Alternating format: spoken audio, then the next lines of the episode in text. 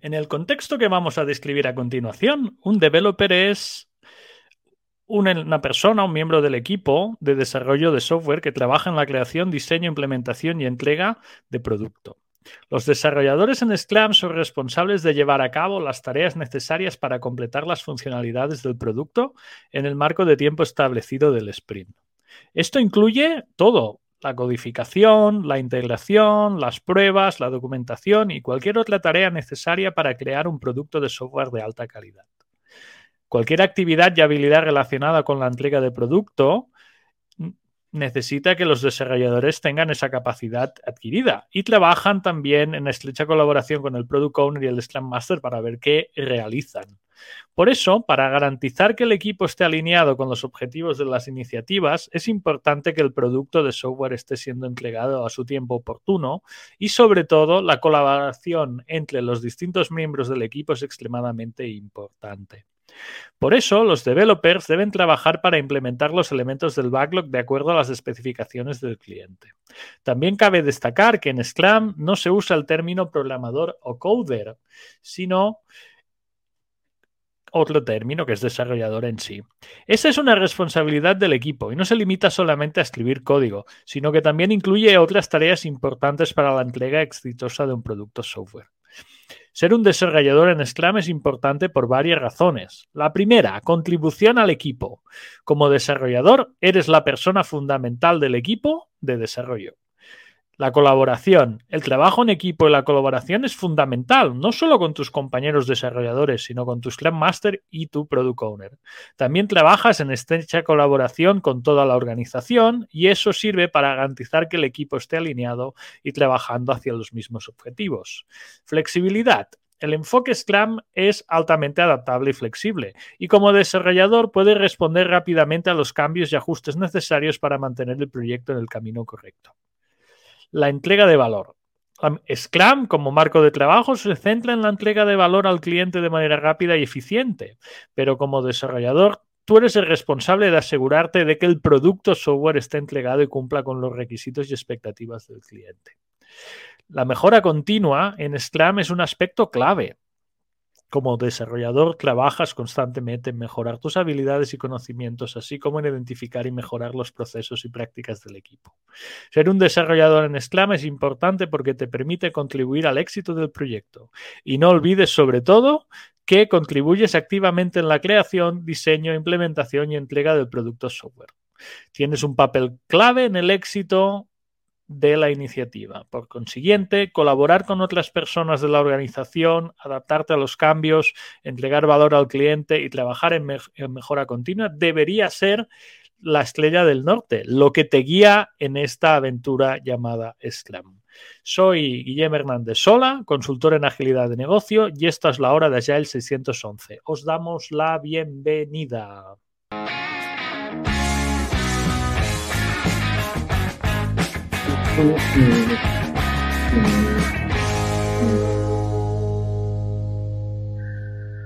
Muy buenos días, señor Gillen. Buenos días.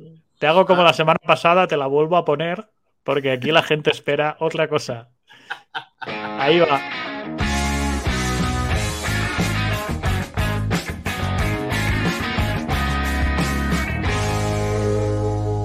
Wisconsin!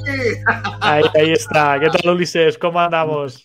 Mira, tú tienes esta. ¿Qué tienes aquí? Test Sphere. A ver, cuéntame qué es esto. ¿Tú, tú no tienes este set de este juego? No tengo este juego. No, lo tengo. Te lo, te tengo que obsequiar uno porque este, este es el juego de las preguntas para hacer un buen testing. Ah, sí, a ver, a ver, cuéntame, cuéntame un poco. O sea, para developers que hagan agilidad, que estén en el mundo Scrum. Sí. Estamos hablando de ese punto. podemos jugar, mira. Aspectos que te pongo en primer plano, Briso es. Mira, mira, aspectos de calidad, accesibilidad. O ah. podemos estar viendo, mira, aspectos de calidad, operación, mantenibilidad. O vámonos por emociones, confidente. El tester se siente cómodo, valorado y, y, tal. ¿Esto solo está en inglés, Ulises? ¿No tenemos ah. versión en español de esto? Ah, pues sí, ah, pues sí. Sí, lo sé. pues sí, dice. pues sí, pues sí. Pero bueno, ¿cómo estás, Yo bien, bien, bien, bien. Grandiosamente bien. Qué bueno. Qué bueno. Te comparto el artículo. Sí, Llevamos ya dos semanas hablando de developers en Scrum. Aquí tenemos el artículo. Que es un ¿Por qué, ¿Por qué estamos hablando de verdad? ¿Por qué estamos haciendo tanto énfasis en esto? Digo yo Mira, porque ha habido mucha gente que me ha contestado del episodio de la semana pasada dando las gracias. Oye, Guillem, gracias por hablar de los developers que nos tienen abandonados, que todo el mundo habla de Agile Coach, que todo el mundo habla de eh, Scrum Master, Product Owner, pero nadie, nadie, nadie, nadie habla de lo importante que es hacer el trabajo. Claro. ¿Sabes? A todos nos gusta mandar, Ulises, tú sabes eso. A todos nos gusta controlar, pero que esto al fin y al cabo, estas soluciones se deben hacer. ¿sabes? ¿Y tú no crees que, eso, oye, voy a, voy a comenzar súper antipático. Así me gusta. ¿Tú no crees que eso puede ser una consecuencia directa del desconocimiento propio sobre lo técnico? Es decir, yo solo puedo mm. valorar lo que conozco, pero si yo no conozco, ¿cómo lo valoro? Entonces siempre son los mismos temas recurrentes, digamos, aspiracionales, que a mí, yo te digo una cosa, yo, ay, en estos días he leído unos artículos que yo digo, Jesucristo bendito. Es como ¿De buenos o de malos? Revisa, revisa el auto y hay como, como un, un, ¿Sí? ahí. Sí. A ver, que no sea yo. Ahora sí. Eran unas castañuelas, ya se separaron. separaron. Déjame a ver, pues, audio. Eco cancellation. Sí, aquí estoy con todo, Ulises. Que tú tienes ahí un Yo tengo aquí montada la de Dios. A ver, me estabas contando. Yo te he preguntado, ¿artículos para bien o para mal? Sinceramente, desde mi opinión, súper para mal. Vale. ¿Y para qué para mal? Para mal porque, porque yo, uno, uno revisa los artículos y entonces en esto digo los pecados, digo el pecado, pero no digo el pecado. exacto, no digas los artículos. ahora, es, como, un trending, algo así como que este, tenemos que decir la verdad sobre el coaching o eh, por qué la agilidad no nos está funcionando o por qué tal, oye, si tú buscas los mismos artículos de esas mismas personas hace unos años, tú dices, oye, de, verdad, tú, eres, ah, tú, que, tú que promoviste esta, esta manera tan irresponsable de hacer la agilidad romántica, soñada, abrazar árboles, lo que sea, eres tú el que ahora me va a decir que, ay, no, no funciona. no funciona. Que, con qué moral, pero, pero ya. No, pero sí creo, así hablando seriamente, Guile, que eh, yo creo que uno, eh, hay muy poco de esto, es porque hay muy pocos técnicos, realmente. ¿Tú crees que hay pocos técnicos? Pocos técnicos generando contenido desde el punto de vista de la agilidad, en mi opinión, al menos en español sí. Hay pocos, bueno, y en inglés. hay mucha crítica, pero también, y si lo vemos del otro lado, bueno, ajá, pero ¿y qué propones? Pues? Pero yo, por ejemplo, he visto, si vamos al mundo anglosajón de los youtubers, streamers que buscamos o podcasts de agilidad, yo he visto los grandes, por ejemplo, está el del Dave, el, del Continuous Integration, Dave Harley. Ah, bueno, sí, pero ya, claro. Que entrevista a gente. Y, a ver, claro, tú tienes que pensar que es la persona que estructura el discurso de Continuous Integration. Claro. De XP. Claro. Y claro, tiene que vender su pan y ataca a Agile. Sí. Pero con argumentos muy técnicos. Dices, vale, es una opción. Sí, yo es de los pocos que he visto con argumentos serios de desarrollo software que ataque la agilidad y aparte se trae super, eh, super invitados. En YouTube lo podéis encontrar, hay, varios, sí. Pero todos los otros que he encontrado hablan ah, de Gira, sí. Planning Poker, Story Points. O sea, volvemos a la gestión, digamos, si me permites el símil, gestión de proyectos. Sí. O gestión de iniciativas, llamámoslo como quieras, gestión de productos. Pero no estamos hablando de ejecución de productos. Y cuando la semana pasada subimos el episodio, que también hablábamos de developers, hubo varios comentarios por las vías que tenemos, LinkedIn, Twitter, que, nos decía, nos decía claramente, hombre, alguien que habla de lo difícil que es esa colaboración, sí, entre developers, esa mejora continua, esa contribución, ¿sabes? Esa parte. Y es que es verdad. Yo cuando entré en Scrum.org, yo entré por la ruta del Professional Scrum Developer. Correcto. debo ser de los pocos. O sea, si son cuatro, ¿qué debemos ser? 400 PSTs en el mundo. 360 y algo. Pon, 360, Sí. vale. ¿Qué? ¿Un 10% venimos del PSD? Sí, ¿O un sí. 15%? Yo Sí. no me atrevería a decirte Sí. cuántos, pero Es interesante ¿Sabes? esa estadística. claro. Claro. Si tú, y si tú vas al Agile Manifesto, mira, vamos a poner el Agile Manifesto aquí. Que esto siempre es una cosa que se lo digo a la gente, ¿no?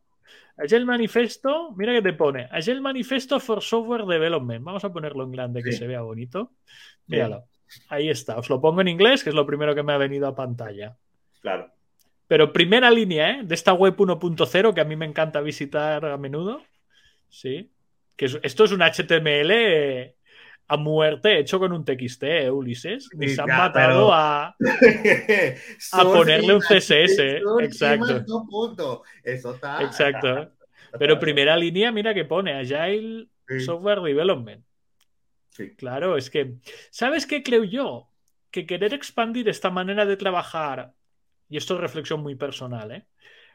a tantos campos que no son el Totalmente de origen, acuerdo. Sí, mm, sí. ¿Sabes? Totalmente de acuerdo. Totalmente de me acuerdo. cuesta, me cuesta de ver. A mí también. Si tú, qui- si tú quieres llevar esto y decir, mira, esto es un manifiesto para, yo qué sé, Agile Solution Development, ¿sí? Sí. Que busco soluciones Sí. y hubieras puesto de los abajo firmantes, vamos a poner los abajo firmantes, ¿sí? Este grupo de personas, ¿sí? Todo este grupo de personas tiene un background de software importante, Ya todos. Exacto. todos, no, no se salva ni uno. Y, y- Todos. y- y además, inclusive, y no solo, y, y permíteme hacer allí, dar un poquito de color. No es que además, es que damos por sentado que son especialistas de software, no. Además que sí, sino que además con un perfil de alta innovación. O sea, no son personas Ya. porque tú puedes ser de software, pero siempre has estado en mantenimiento, o siempre has estado en hardware, Sí. o siempre has estado en soporte, o siempre estos no, estos eran personas que estaban inconformes con la manera como se estaba desarrollando las soluciones. Son gente que tenía años previos en experimentación. Y totalmente está. Sí, Y esa es una cosa que a mí me cuesta ver, esto de Agile recursos humanos, sí. Agile en, en finanzas, por ejemplo, en marketing, me cuesta. A mí Sí, es una sé. cosa que me cuesta. Igual que mm, no me deja de sorprender, y esta es otra que te va a gustar, Ulises, la gente que viene a nuestro curso de Agile Coaching, La cantidad de gente que cuando sale dice, esto no es para mí. Ah, sí. Sí, sí, sí. Esto sí, lo, sí. lo encuentro tan valiente. Yo Sí, siempre les digo lo Estoy mismo, de ¿eh? acuerdo. Estoy de acuerdo. Lo encuentro tan valiente de decir, oye, vale, sí, y no es para mí. Sí, ¿Sabes? Porque yo no me veo haciendo pues, coaching profesional, o no me veo haciendo mentorías, o no me veo desarrollándome en negocios, sino que me veo en otras, en otras facetas de la organización. Cosa que a las personas que nos hemos encontrado, que no son pocas, porque hay muchas personas Sí. que nos hemos encontrado en esta situación, es, a mí es una cosa que la primera vez que pasó me sorprendió, porque el primer bootcamp de Agile Coaching desde el 611 lo dimos los tres. sí, correcto. Pero los otros es una cosa que se ha ido, se ha ido repitiendo. Sí. Y, Y de hecho, de hecho de- después podemos, podemos preparar un, un- un- un programa especial. Tú sabes que yo hice, eh, estoy haciendo el experimento, tú lo debes saber, el experimento de la formación que tiene ya casi tres meses de Agile Coaching. No sé si tú, tú recuerdas Sí. que yo armé un grupo experimental y tal, y qué sé yo, que comenzaron un montón y ya van un- algunos después de tres Ya. meses ya cayeron de- algunos. Tres meses de formación, Guilen Hernández, toda la semana, tres, cuatro, cinco, seis horas para que sepa. Este, y, y tengo demasiados aprendizajes para compartir. Ya hablaremos. Hoy me ha pasado una cosa interesante también. Esta semana me, llamó una persona interesada en una ACC, en el de Agile Coaching. Sí. Y una de las preguntas que yo hago siempre es, oye, pero ¿qué background llevas? ¿No? ¿Qué perfil has desarrollado? Y era una persona que venía del mundo de la gente, ¿sí? Gestión de personas, sí. ¿vale? Que, que me decía que aplicaba agilidad al día a día. Y una cosa que también nos pasa mucho es, y, voy a, atarlo con lo que me acabas de decir, ¿no? Me dijo, mira, yo ya tengo el de facilitación, yo ya tengo el ATF, sí, estoy interesada en el ACC y luego estoy interesada en el AC. Sí, si estáis un poco, la audiencia, si está un poco familiarizada con el pétalo de AC Agile, hay como tres niveles. Hay ATF para el Agile Coaching Track o el Agile Team Coaching Track, que le han cambiado el nombre. Está el ATF, está el ACC y luego está el AC, que el AC es el experto, el nivel experto. ¿Vale? Y me preguntaba por el nivel experto, Ulises. Y yo, claro, en el momento que le dije, mira, el ATF son 16 horas, el ACC pueden ser también 16 horas. El nivel experto ya es un compromiso de 12 a 18 meses de formación sí. importante. Claro, a la conversación cambió 180 grados ahí. Y yo creo que te debe pasar algo similar. Sí. Porque estos papeles de Agile Coach y Developer, claro, son carreras profesionales. Total, total, absolutamente. Y yo creo que la gente no es consciente de eso. No, no, no es consciente de ello. Y además hay una particularidad, mi, mi estimado amigo y, y, querido compañero de lucha y batalla, que es que la gente da por sentado que el Agile Coach es solo un tema de agilidad y discúlpame, discúlpame, pero si te vas a las competencias dice Agile guion Lean. Sí, exacto. Y Lean es un universo reducido del sistema de producción japonés. Es decir, cuando nos enfrentamos a casos, que es lo que estamos haciendo, donde el caso es una situación de manufactura, mm de manufactura cambian un montón de cosas. Entonces ya no es hacer por hacer. Eh, eh, o que, ay, ya, eh, entonces ya la herramienta tal o cual no me funciona. Entonces, ¿cómo lo abordo? solo te estoy diciendo un pedacito de la base de, la competencia, que es que no es solo un tema de Agile, que hay que ser mucho Scrum. No, no, ya va, está bien, pero es Agile. Scrum es una. Es una de las cosas. Guión Link. o sea que, o sea que. No es muchas. Claro, claro, claro, claro. Mira, Ulises, cortante, y ahora que me has abierto este pelón, tengo otro tema para ti. Date.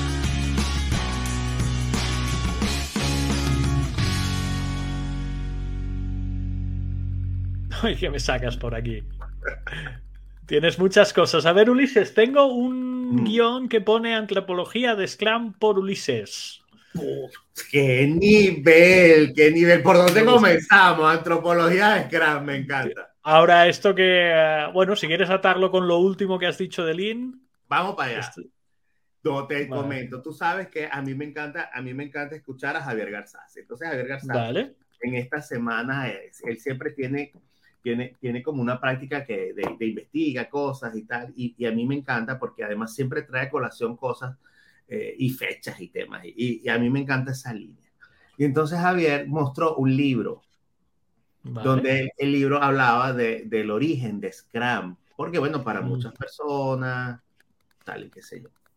Entonces, el New, Game Development, ¿no? el New, New Game Development, pero que como todo, Gillen, es el paper es un resumen académico, imagínate, de una investigación gigantesca que hicieron unas personas. Y yo tengo el libro, Guile. A ver, tengo el libro original, te lo voy a mostrar, porque yo no tengo mi colección. Yo colecciono también así libros medio raros y este libro. Vale. Wicked Problem Righteous Solution, este libro de, de Peter de Grace, bueno, y Leslie Stoll, es el hasta ahora donde lo tengo conocido, también según Javier Garzás, yo pienso exactamente igual, si tú tienes otro mejor, es la primera vez donde aparece Scrum. ¿Pero definido como Scrum? Es, me encanta lo que acaba de decir. A ver, pregunta, no pregunta. no, eh, oye, Guile, por eso es que usted es un. O sea, es, eso, esas sutilezas Estas sutilezas son propias de un, de un profesional ecran trainer. Vamos para allá. Aquí está mencionado. Check, check. Check. Y Vale. me encanta porque además. Mencionado.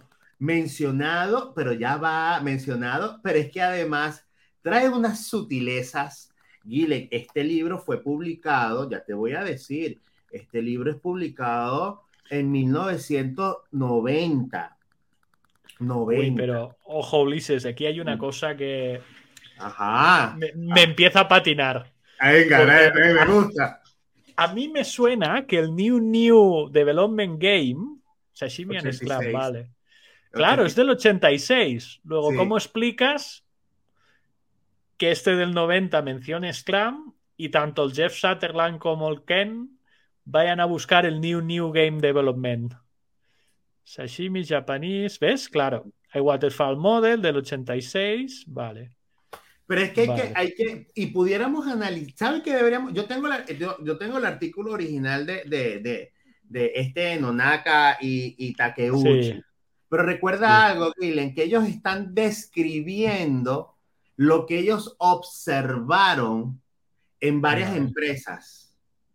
Vale. No había una mentalidad de que, mira, vamos a crear un modelo de... No, no, no, no, no. O esto es un framework, no. Ellos es... Ellos están como- Observación. Claro, ellos están observando qué es lo que hace este libro, la particularidad que tiene este libro, que a mí me parece fascinante, fascinante, es que mira lo que dice acá. Es un. Team Approaches, Sashimi and Scrum.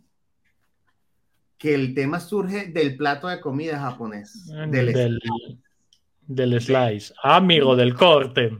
del corte. Entonces, vamos a hacer un poquito más para atrás. Ahora espérate. Ajá. Tema del corte, porque aquí me has tocado un tema de una persona que ha tenido un restaurante japonés 10 años en Barcelona, que ha ido a buscar salmón y atún durante 10 años todas las semanas. Venga, venga, me encanta. Y de corte y slicing tengo un, un tema. Tienes un Porque yo no sé si estás en cultura japonesa muy puesto, pero la dirección del corte, el cuchillo, Sí, sí, la frescura del pescado, Sí, señor. sí, hay varios factores. Ahí, en el sashimi este que estás comentando, hablan de los factores de slicing, de tareas y cosas así.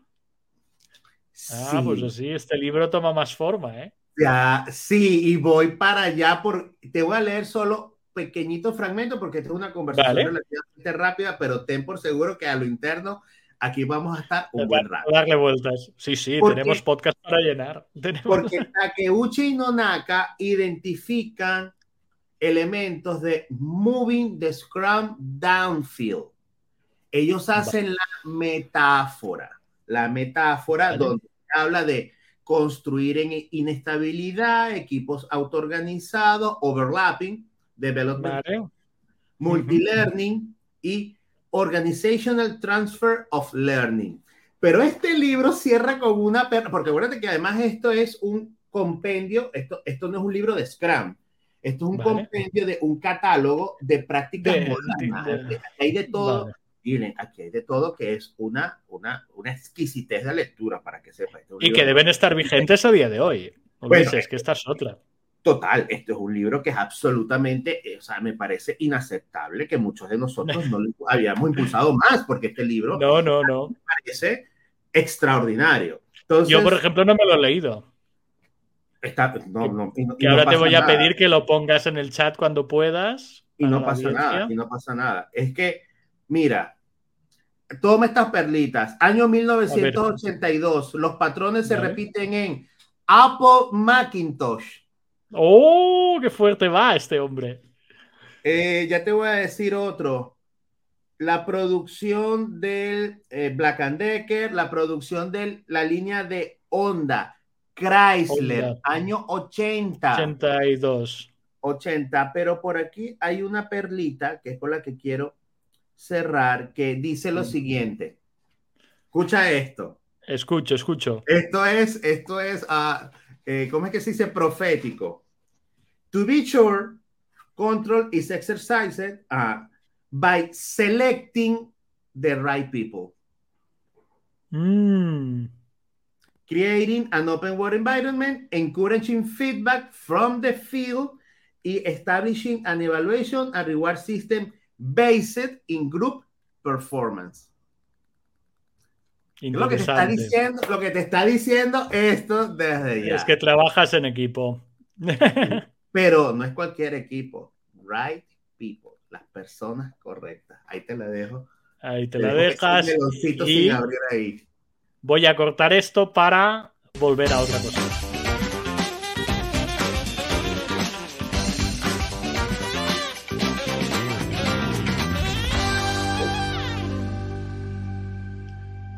Ulises, te traigo otro melón interesante. Sí, empieza por aquí. Me insultaron. Te insultaron aquí, a ver, cuenta. me tiraron un hate horrible en LinkedIn, sí, normal. Porque aquí me llovió esto por LinkedIn, yo lo vi, yo le di like, no quise entrar. A mí, yo me lo guardé, lo di en el curso de esta semana. Dije, mira, yo, mira, chicos, esto de los story points, hasta el creador y de Scrum os dice esto, ¿vale? Estimar tareas te va a hacer ir más lento, no lo hagas ya lo dejamos de hacer hace 10 años. Hoy sí tenemos buenos datos de Rally. Rally, quien no lo conozca, es un ALM, es un Application Life Management Tool muy potente, muy famoso en la industria, ¿vale? Aquí os dice más de 60.000 equipos, totalmente os lo podéis creer.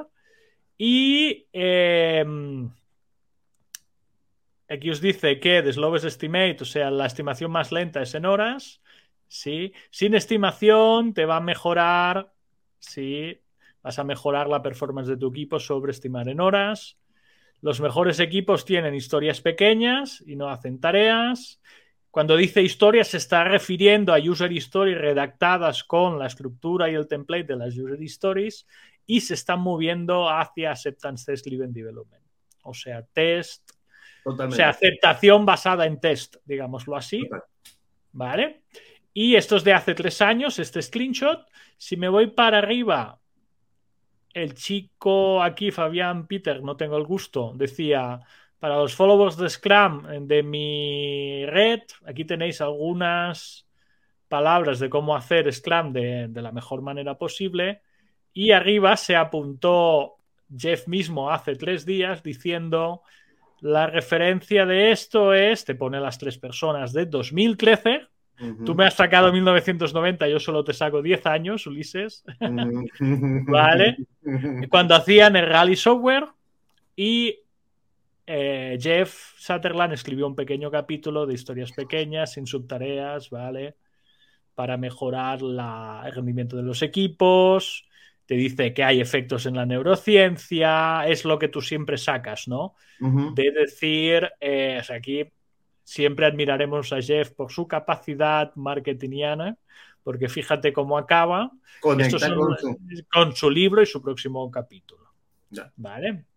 Decirte que yo cuando vi esto, a ver, yo tampoco le paré mucha bola, he tenido una semana ocupada, ¿vale? Yo dije, bueno, este no me viene de nuevo. Esto es lo que ya el 611 ha estado defendiendo. Y me gustaría escuchar tu parte porque dice que hasta te han llegado a insultar, o sea, por favor, sitúame un poco en... Bueno, porque, bueno, porque digamos que la, la, la estimación, pues, aquí te voy a hablar total, bueno, además tú sabes perfectamente, de hecho yo creo que eso fue un punto que abrió nuestra amistad, creo yo, porque esto, esto lo conversamos usted y yo hace años, años. A ver, a ver, cuéntame. Yo, Ulises, no creo en la estimación, no, no lo creo, y no lo creo abiertamente lo digo, no significa que no la pueda enseñar, yo te puedo enseñar a hacerla, no puedo enseñar a hacer, pero yo no lo creo, no lo creo.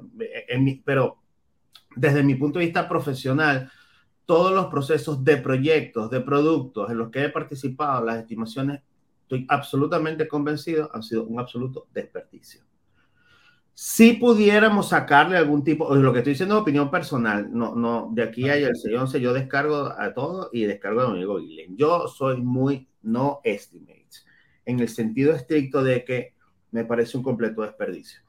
Que la realidad y presupuesto, que las empresas necesitan fecha, eso es otra cosa y eso no tiene que ver con estimación. Eso tiene que ver con pronóstico. Entonces, si a mí me piden un pronóstico, Entonces, yo estoy completamente convencido de que hacer pronóstico sí desde el punto de vista responsable y científico y hay suficiente evidencia. Hay gente que me escribió, no, tú lo que estás diciendo no es correcto, no hay evidencia, lo que pasa es que tú estás, una persona me lo dijo, me lo pasó por privado, no, lo que pasa es que tú amas a Jeff Sutherland porque tú eres un y lo que sea. Yo, mira. Esto te dijeron. Sí, sí, eh, pero es normal, es normal porque hay temas que hay gente que apasiona esto porque, porque la, la estimación además se pervierte porque es una herramienta de control. Tú me dijiste que iba a tardar esto. Tú me diste esta fecha. Tú, tú, tú, tú. Siempre es afuera. exacto. Siempre está afuera. Entonces, yo sí hay suficiente evidencia. Jeff Soderman mostró una. Yo tengo un montón más. Un montón más que, por supuesto, a los que son participantes de, nuestro, de nuestras formaciones se las podemos compartir, se las podemos dar. De hecho, nosotros les enseñamos a la gente a hacerlo desde un punto de vista profesional. A esta persona que, que escribe esto, obviamente no le voy a decir más nada. Le dije, ok, gracias sí, gracias. buenas tardes, sí, ¿no? Claro. No, tiene por, no tiene por qué estar de acuerdo conmigo. Pero si algo tiene Jeff Soderland, que ya lo hemos hablado en, otro, en otros episodios, es que él publica. Él publica, tiene una gran fuerte marketinera, pero también tiene una gran producción, digamos, eh, formal, académica. Y eso tiene, eso tiene un valor. Un valor. Ojo, ojo eh, desde un punto de vista de línea de pensamiento, yo creería que igual que tú, tú por favor corrígeme, Guilén, yo, estoy con, con, digamos, hago, hago commit mucho más hacia, hacia, hacia Ken Schwaber, porque evidentemente yo voy por la línea de Scrum, es por algo, no es por gusto, no es por preferencia, porque no es precisamente la más simple, no, es La, no, es La, más fácil, así que, no, no. pero sí respeto mucho el trabajo de Sunderland, me parece que es un muy buen trabajo. A mí. Y esto está interesante. Eh, decirte que este es el tema, el tema más polémico de todas las formaciones es este. Sí. Siempre. Siempre, siempre, siempre. Aquí hay dos, yo creo que hay dos factores, ¿no? Eh, si la organización trabaja con Jira, usan Story Points por defecto porque Jira lo trae out of the box. Sí. Y, y, luego a partir de ahí tienes que jugar una serie de elementos para que te crean, digámoslo así. Porque Gira es su mantra, es su día a día, y si aparece un PST o un trainer diciéndole que lo que han estado haciendo en Gira es muy mejorable, ¿sabes? Hay gente que te escucha, hay gente que no. Esa es una. Eh, interesante que venga con datos de rallies de Sutherland. Muy, muy, muy interesante. Y 60.000 equipos son unos, un número importante de equipos. Sí. No, en serio, porque claro, estás ahí y dices, ¿cómo, cómo lo, lo, llevo? Sí. A mí lo que me sorprende es que desde el lado de Kanban y pronóstico, esto no se pegue más fuerte. ¿Sabes? Evidentemente Jeff va a tirarte para Scrum, que es su casa, ¿no?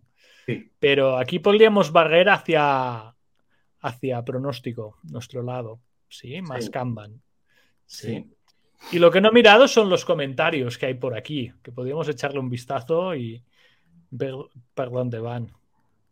Sí. Mm. Ver el Scrum Team Performance, vale. Small Stories Estimated in Points, no Tasks. No estoy de acuerdo con esto. Mm. Esto, for years. Vale, a ver, esta es interesante, vamos a traducirla. Ah, mira, me deja la traducción aquí. Estoy de acuerdo con esto y creo que la estimación a nivel de historia en realidad crea más problemas que los que resuelve. Mira, durante años he hecho burn downs por puntos de historia estimados, número de historia para poder compararlas. Claro, aquí esto, cuidado, la comparación. ¿eh? Dentro de los límites suelen ser idénticos, pero el desafío es cuando dicen que para hacer historias pequeñas tenemos que hacer diseño, codificación. Total, total. Ya, ya, esta es otra. Aquí le contestan, a ver. Uy, esto es largo, ¿eh? ha pegado aquí una chapa guapa. ¿eh? Entonces, en dividir consistentemente, vale. Mira, aquí están más a favor. Otra cosa que debemos hablar en el. En el. En el. ¿Cómo se llama? En el podcast. Es. Mira qué positivos son los comentarios anglosajones cómo se respetan entre ellos. Fíjate todos, ¿eh? A ver, pueden ser ataques más o menos duros, ¿eh? Pero fíjate que, que, bien y lo lleva todo. Vamos a ver, por ejemplo, ¿ves? Mira, esta es polémica, ¿eh? Mm. Con el debido respeto, la estimación de tareas es probablemente más desafortunada, ¿vale? Esto si fuera entre latinos, Ulises, aquí bajarían unas, puñaladas. Sí, sí. y esta que es entre, entre anglosajones es más... ¿no? Y este ataque es fuerte, ¿eh? Porque mm. mira, dijo que hace 10 años dividió la comunidad. Sí, el deberíamos hacer estimación, ¿qué hacemos con los puntos ahora? ¿No? Interesante esta observación. Pero, pero bueno, sí, lo que pasa es que también me parece un poquito contextualizado, porque el trabajo que mostró Fabián a mí me parece súper válido. Ahora que las personas lo descontextualicen, mira, tú no tienes control, tú no tienes control sobre, sobre... Y fíjate, fíjate que Fabián es un tío de background muy de software. No, total, exacto. O sea, a mí no me parece que, o sea, una persona no puede esperar que el trabajo de otra, que, le, que le esté funcionando en sus condiciones, entonces tú lo vayas a desacreditar porque quieres una ley universal. Lo que pasa, Aguile, es que mucha gente quiere que la agilidad sea como la gravedad, o que sea como el electromagnetismo, o que sea como el cálculo de entalpía. Eso no funciona así. O sea, no, esto no son leyes universales. No, no, ni mucho menos. No, porque, oye, Guilén, puede haber gente, o sea, ¿Hay equipos que usando puntos de historia les funcionan y entregan valor? Claro que sí los hay, por supuesto que sí los hay, que a mí no me gusta es otra cosa. Y los va a ver Ulises en el futuro. Pero es que son equipos que lo que quiero dar a entender que les funciona no porque los puntos sean buenos o malos, sino que son equipos estables, que se conocen, tienen confianza, y seguridad psicológica, el Scrum Master no está de adorno, es decir, una cantidad de cosas que evidentemente le va a funcionar. Ah, entonces, por eso no sirve, no. Ahora, ¿Hay mejores maneras de hacerlo? Por supuesto. Por supuesto que las hay. Perfecto. Pues ahora, si te parece, cerramos esta parte y aún tengo más cosas. No, por supuesto, existe un podcast llenito.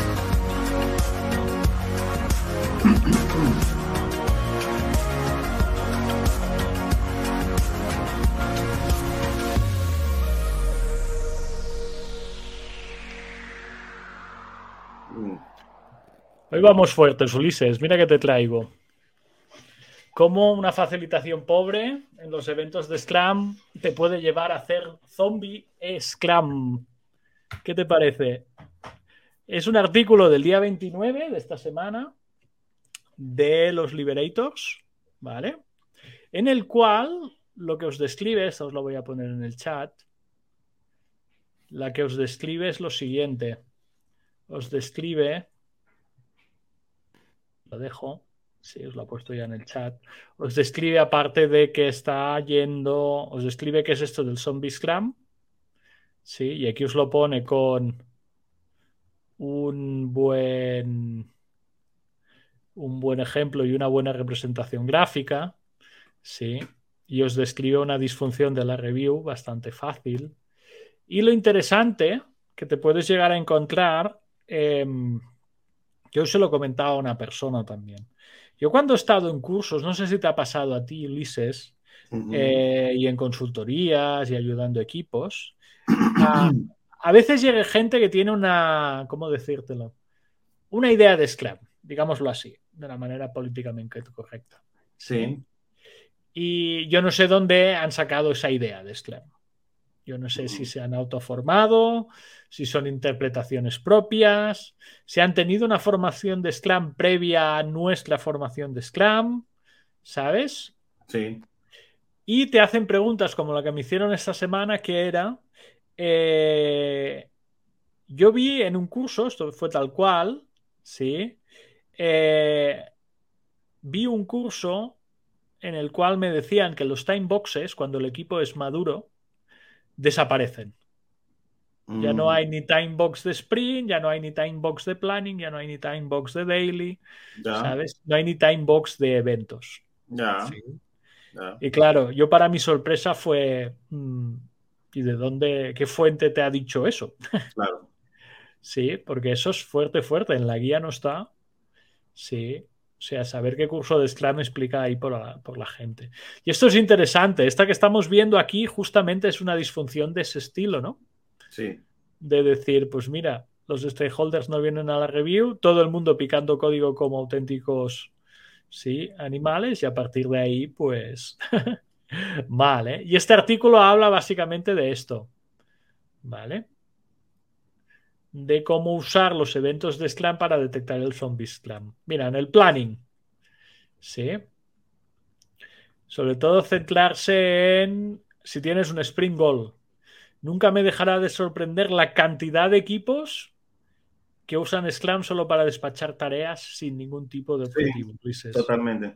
Pero en muchos, muchos sitios, ¿eh? ¿Vale?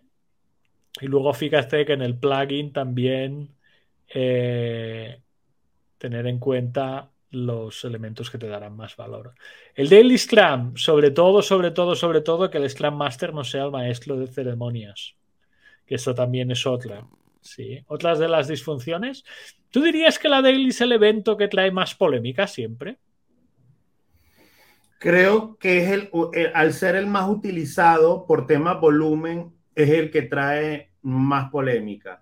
Pero creo que el más golpeado, el menos aprovechado, el más dañado es la retrospectiva. Vale, a ver qué pone de retrospectiva. Vamos a poner aquí los dos. Vale, retrospectiva, que tienden a, ser repetitivas y aburridas. Vale. Pues claro. Lo primero que se sacrifica, es lo primero que se busca sacrificar ante la falta de tiempo. De tiempo. Una cosa en la retrospectiva, ahora ya que venimos aquí salseros. Eh, una pregunta que a mí me ha lanzado muchas veces es, ¿tú estás a favor de las retrospectivas estas de luz y color? Yo que sé, hacer la retrospectiva Fast and the Furious, sí, Spider-Man en el multiverso, o sea, hacer las temáticas de este estilo. Personalmente, ah, ah, ah o, no, o no. Mira, bueno, lo que voy a decir es muy antipático, pero bueno, ni modo. Pero bueno, esto es lo podcast, Ulises. Soy responsable de lo que digo. Yo soy un enemigo a muerte de todo lo que implique la infantilización de las cosas relacionadas con la, con la agilidad y sus derivados y con sistemas de producción. Para mí eso es un reflejo, o sea, cuando yo tengo a alguien del equipo que está buscando distraer a las personas para que la pasen bien porque es chévere, a mí para mí es un síntoma de un montón de temas que no se tienen por qué estar tratando qué bonito sería que sea el mismo equipo que seleccione una temática, que la gente del equipo se organice. Bueno, y hoy lo vamos a hacer, hoy lo vamos a hacer, que, es distinto, ojo, que es distinto. Que hoy queremos hacer una retrospectiva tipo teatro, donde vamos a hacer actores y entonces se preparan, se organizan y hacen una cosa que emerge. Eso me parece maravilloso y lo celebro. Pero si yo personalmente soy enemigo o sea, me molesta tanto, Guillen, para que sepas cosas como que lecciones que puedo aprender de Yoda. Hijo, Yoda no existe. Sí, y menos en nuestro trabajo, ¿no? O sea, discúlpame. Oh, en estos días leí una cosa, algo así que lo que debemos aprender de Fast and Furious. Pues Brother, llegar con un coche al espacio. nunca mueren. nunca mueren. Entonces, nunca mueren. siempre tienen el coche a punto, Ulises la realidad supera la ficción. Oye, qué chévere sería, vamos a contar la historia de Pedro Pérez que le está echando un camión de trabajo en una minera allá en Perú, que el tipo es Scrum Master. Vamos a ver qué aprendemos de él. Vamos a aprender qué aprendemos de María, que es Scrum Master en Venezuela, que tiene cualquier cantidad de problemas de electricidad y aún así la gente se reúne así sea como, como sea para, para crecer. Yo creo que la realidad tiene tantas cosas tan, tan importantes. Y yo no digo que, o sea, con esto suena feo lo que lo digo porque es como que critico todo ese tipo de cosas. No, yo creo que si emerge del equipo y el equipo disfruta y si le encantan los Pokémon, eso está muy bien. Lo que no está bien es tratar a la gente como si fueran niños. Entonces, es una agilidad infantil. Entonces, por eso es que yo cada vez, y ojo, ojo, tú mejor que nadie sabes lo, lo, lo, lo mentepollo que yo puedo llegar a ser. Ya, pero ojo, una cosa es el trabajo Aquí tengo, mira, aquí ¿Cómo acompañas un equipo? De Kingdom, que esto es una obra maestra de ingeniería. esto tendríamos, tendríamos que hablar de un, un, Tenemos que hacer un podcast de videojuegos, Ulises. Pero. dejarnos de agilidad y. Total, pero tenemos desarrolladores, Gilen, que tienen familias, tenemos product que tienen hijos, tenemos gente que de verdad las puede estar pasando mal, entonces yo te voy a reunir para que hagamos, pintemos muñequitos. A mí eso, de verdad, a mí eso me genera un rechazo que ni te cuento, pero desde siempre. Ya yo naturalmente siempre he sido un pro bastante atorrante, entonces ya cuando me vienen con esos infantilismos, a mí me molesta. Mira, tenemos un comentario. Mm. ¿Sí? ¿Qué pasa con el cierre de sprint y retrospectiva cuando el cliente no puede revisar el producto al finalizar un sprint ¿Qué pasa? Que se sigue siendo el siguiente sprint o se detiene todo hasta recibir la retro del cliente. ¿Vas tú o voy yo? Vas tú porque ahorita hablé voy yo. Mira, primera cosa, primera cosa. Aquí veo bastantes disfunciones. ¿Sí? Em, primero que el cliente no tiene que estar en retrospectiva. La retrospectiva es del equipo y de tu manera de trabajar. ¿Vale? Segunda cosa que veo aquí en plan disfunción es el, la aprobación del cliente. ¿Sí? El evento de review no es un evento de aprobación. ¿Sí? Y si por desgracia tu cliente solo está en modo aceptar o no aceptar trabajo y no está colaborando de manera activa contigo, aquí tienes otro problema. De hecho, yo he puesto por contrato, cuando he ido a ayudar a organizaciones, que por favor quiero horas de consulta al cliente y quiero feedback consultivo de personas que están vinculadas con el cliente. ¿sí? O que me podrían dar ese feedback cuando estoy trabajando. Porque si no, el cliente pasa a ser una persona distante ¿sí? y solo aprueba o desaprueba. Y Scrum no va de eso, porque ahí no hay ni transparencia, ni confianza, ni cosas de este estilo. ¿Quieres añadir algo, Ulises, de esta y construir aquí encima?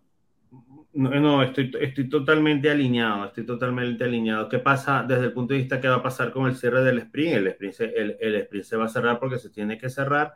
Allí lo importante, lo importante es desde el punto de vista contractual cómo ustedes se están protegiendo de cara al cliente. Para, ojo, te estoy hablando si yo fuese proveedor, cómo tú te proteges, o sea, cómo tú y tu empresa se protegen de esto.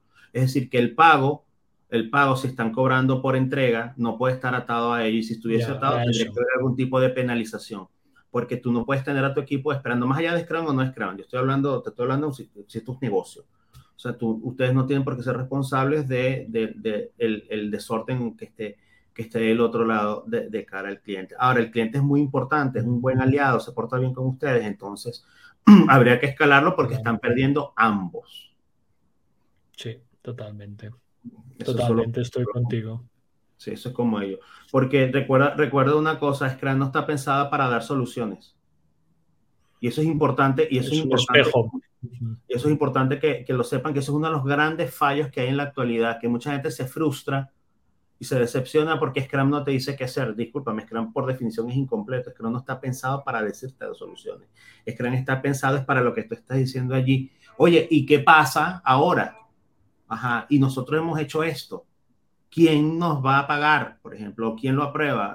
¿quién, ¿quién, asume la responsabilidad de esto que está pasando? No llega hasta ahí, hasta ahí para mostrarte.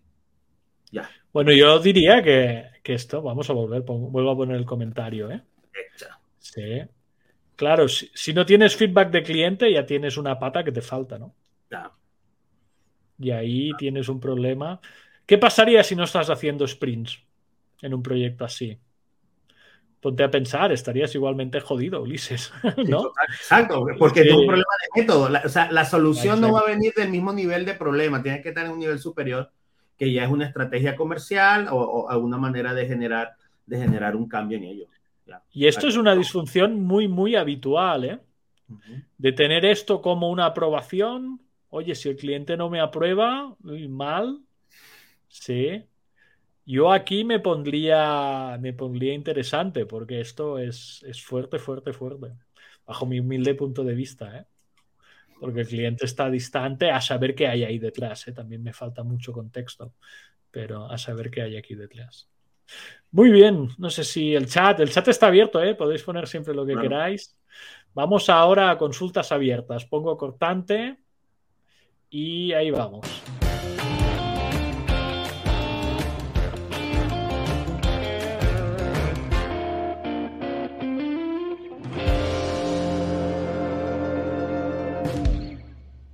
Bueno, Ulises, te voy a sacar un tema hoy. Tengo el tema de la semana, que ha sido nuestro tema de la semana. Sí. Ahora que hablábamos de cliente, me va a venir bien. Sí. Para situar un poco la audiencia, nosotros damos cursos a organizaciones de todo el mundo. ¿Vale? Y normalmente cuando pasamos a ser proveedor de esa organización, como cualquier proveedor, tenemos que pasar, ya sabes por dónde voy, ¿no? Ya, ya, ya, ya, ya, ya la agarré.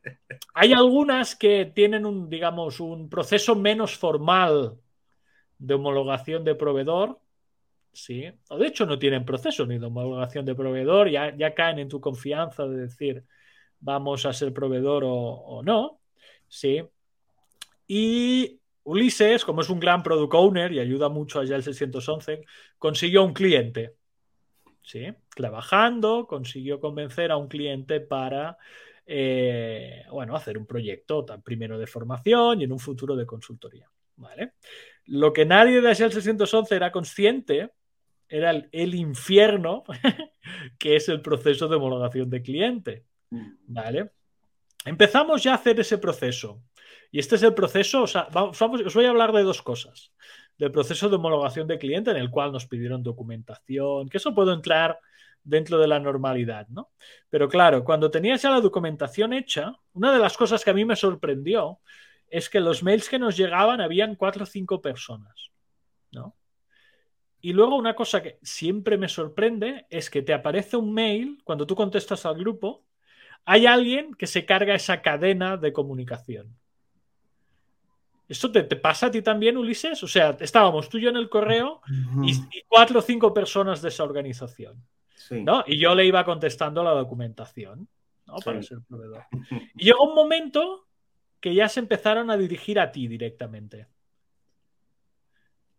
sin, hablar a nadie más.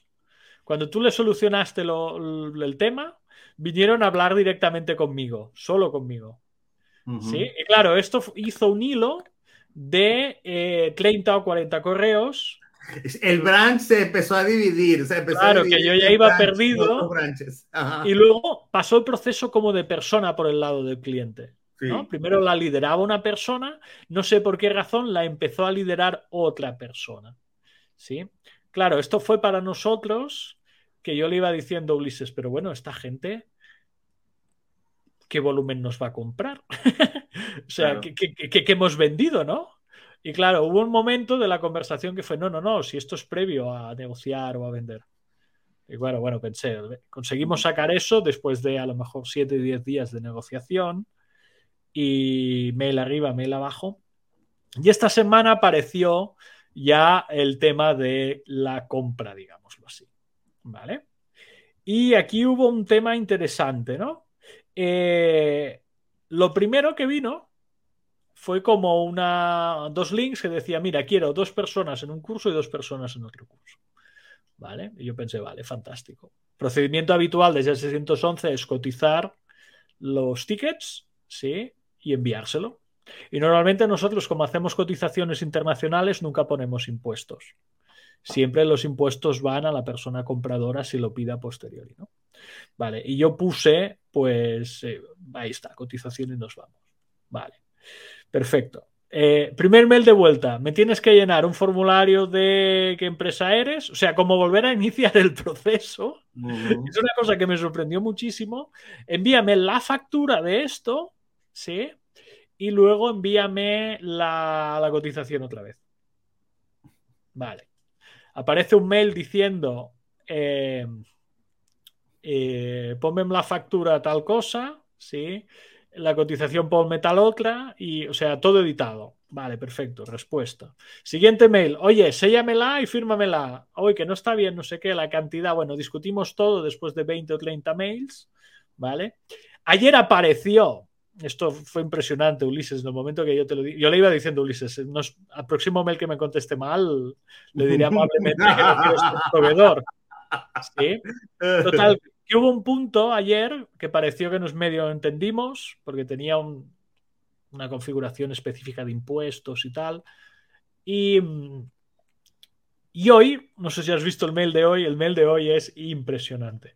Porque ayer nos presionaban para guardar los cupos. Y yo amablemente le dijo, mira, yo si no nos abonas factura, los cupos te los guardo con una forma de compra, hay un orden de compra o un documento oficial de tu organización que sea en PDF, ¿sí? que diga claramente de que vas a comprar el curso.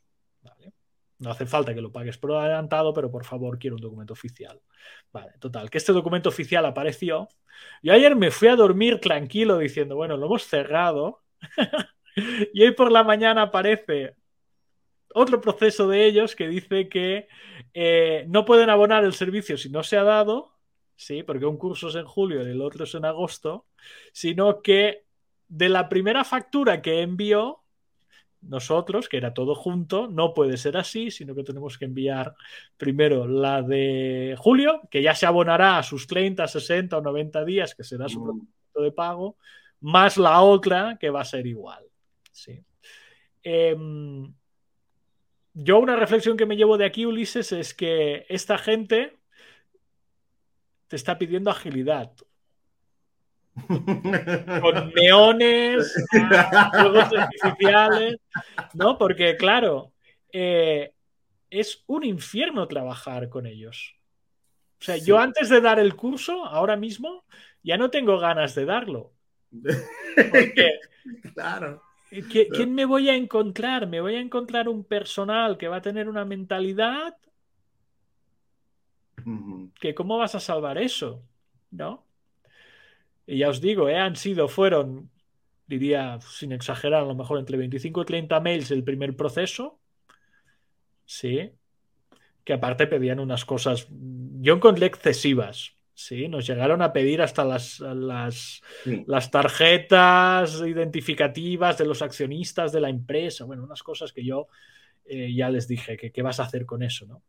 Y, y, lo de hoy de la factura es de libro, es para sacarse el sombrero porque es, es impresionante. Vale. Aquí mira, algún comentario. Burocracia como desperdicio, niveles operativos y tácticos confusos. Parece el Estado argentino. Solo daré una pista. Es un poco más al norte. Digamos, es el mismo continente. Pero yo creo que puede aplicar a todo. Aquí en España también me he encontrado casos así. Y es Europa. ¿Vale? Y, me gusta, me gusta esto. Parece el Estado argentino. Mira, tenemos otra pregunta. ¿Se podría decir que un Scrum Trainer puede vivir moderadamente bien de su carrera? Gracias. Bueno, aquí tienes dos ejemplos, ¿no, Ulises? ¿Cuánto tiempo llevas siendo trainer tú? Trainer, pero trainer, trainer de cualquier cosa o trainer. No, de Scrum puro, digamos. Mm.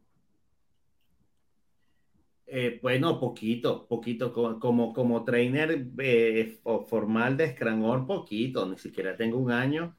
Como trainer de Scrum un poco más apócrifo, tal vez como unos cuatro o cinco años.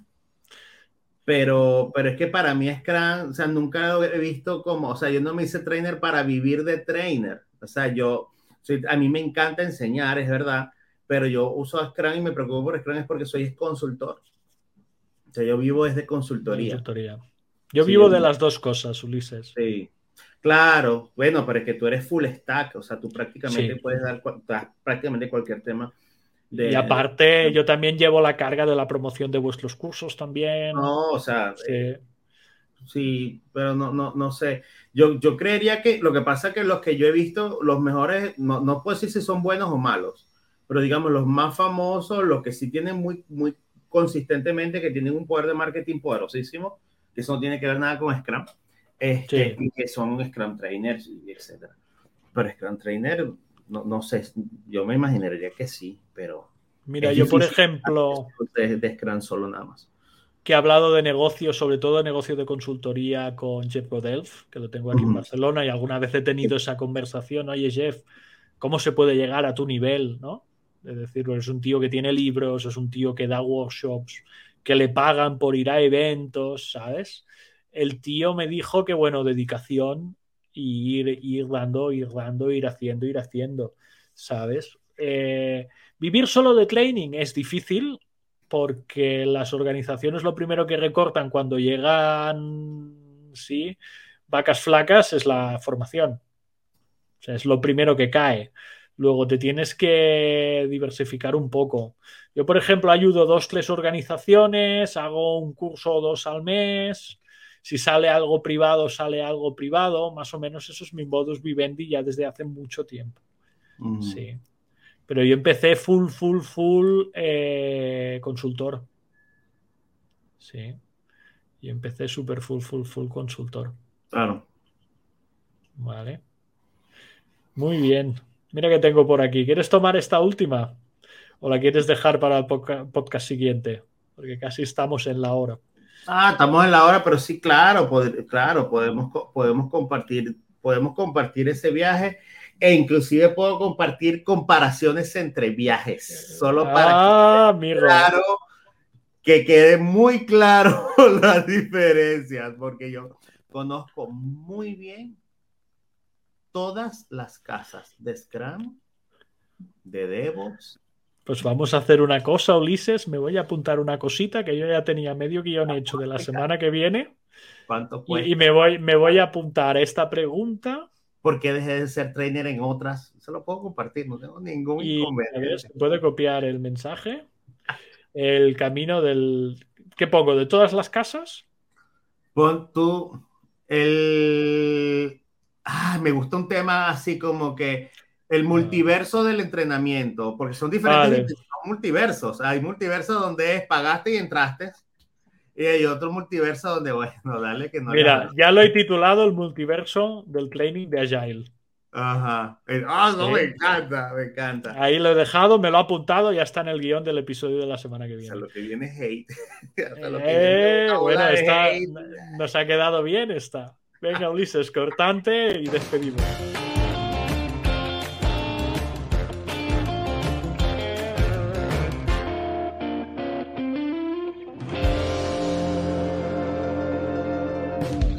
Muy bien. Ulises, creo que nos ha quedado bien el hate inicial, el hate del medio y el hate del final. Sí. Ha sido gracias a la audiencia, ha sido una semana más en Twitch, sí, en LinkedIn Events y en YouTube Live. Vamos a estar en riguroso audio en breve, ¿sí? cuando podamos procesar el episodio y ya está disponible en YouTube y en Twitch de manera de manera mm, ya. Sí, en YouTube estamos persistentes siempre. En Twitch solo estamos 14 días, Ulises. Nos echan porque somos tan pequeñitos en Twitch. Que, sí, como no hablamos de juegos ni cosas así, que mal hecho mal hecho. O, no jugamos la Kings de, de, Zelda Tears of the Kingdom tendría sí. Ayer vi un pixel art muy bonito del Zelda. Sí. Pero de este nuevo, eh, del... Hey, Gillen, por favor. No sé si ya la vistes. Si no la has visto, deja todo, cancélalo y anda a ver. Spider-Man Into the Spider-Verse. La película. la película. La animada dos horas 40 minutos de absoluta perfección visual. Bueno, a ver si convenzo a mi hija y mi mujer. Bueno, por favor, tómate ese esfuerzo. Bueno, si no. Yo te, voy, te voy a poner una. Yo no sé si eres muy de. de ¿Cómo se llama? Muy de anime. Sí, ¿qué te pasa? Hombre, ¿cuál? Háblame, ¿qué? ¿Cuál? pasa que mi, mi, mujer es, o sea, es muy de anime de amor y cositas. Ah, bueno. Ah, Susume, la película, sí. Bien. No sé si has visto esta. Está cool, sí. Aquí llego a Panamá, sí. pues sí está llegado a Panamá, chico. Sí, sí Esto es un peliculote guapo, ¿eh? Sí, sí, sí, es un peliculón. Sí, sí, total, total, total. Bueno, perfecto. Muy bien, pues lo dejaremos aquí. Sí, gracias por estar una semana más. Los canales habituales y le vamos a ir dando a la música de cierre ya, Ulises. Sí, voy sacando el nombre. Ya tengo aquí todo, ¿eh? Aquí es esta. Venga, nos vemos.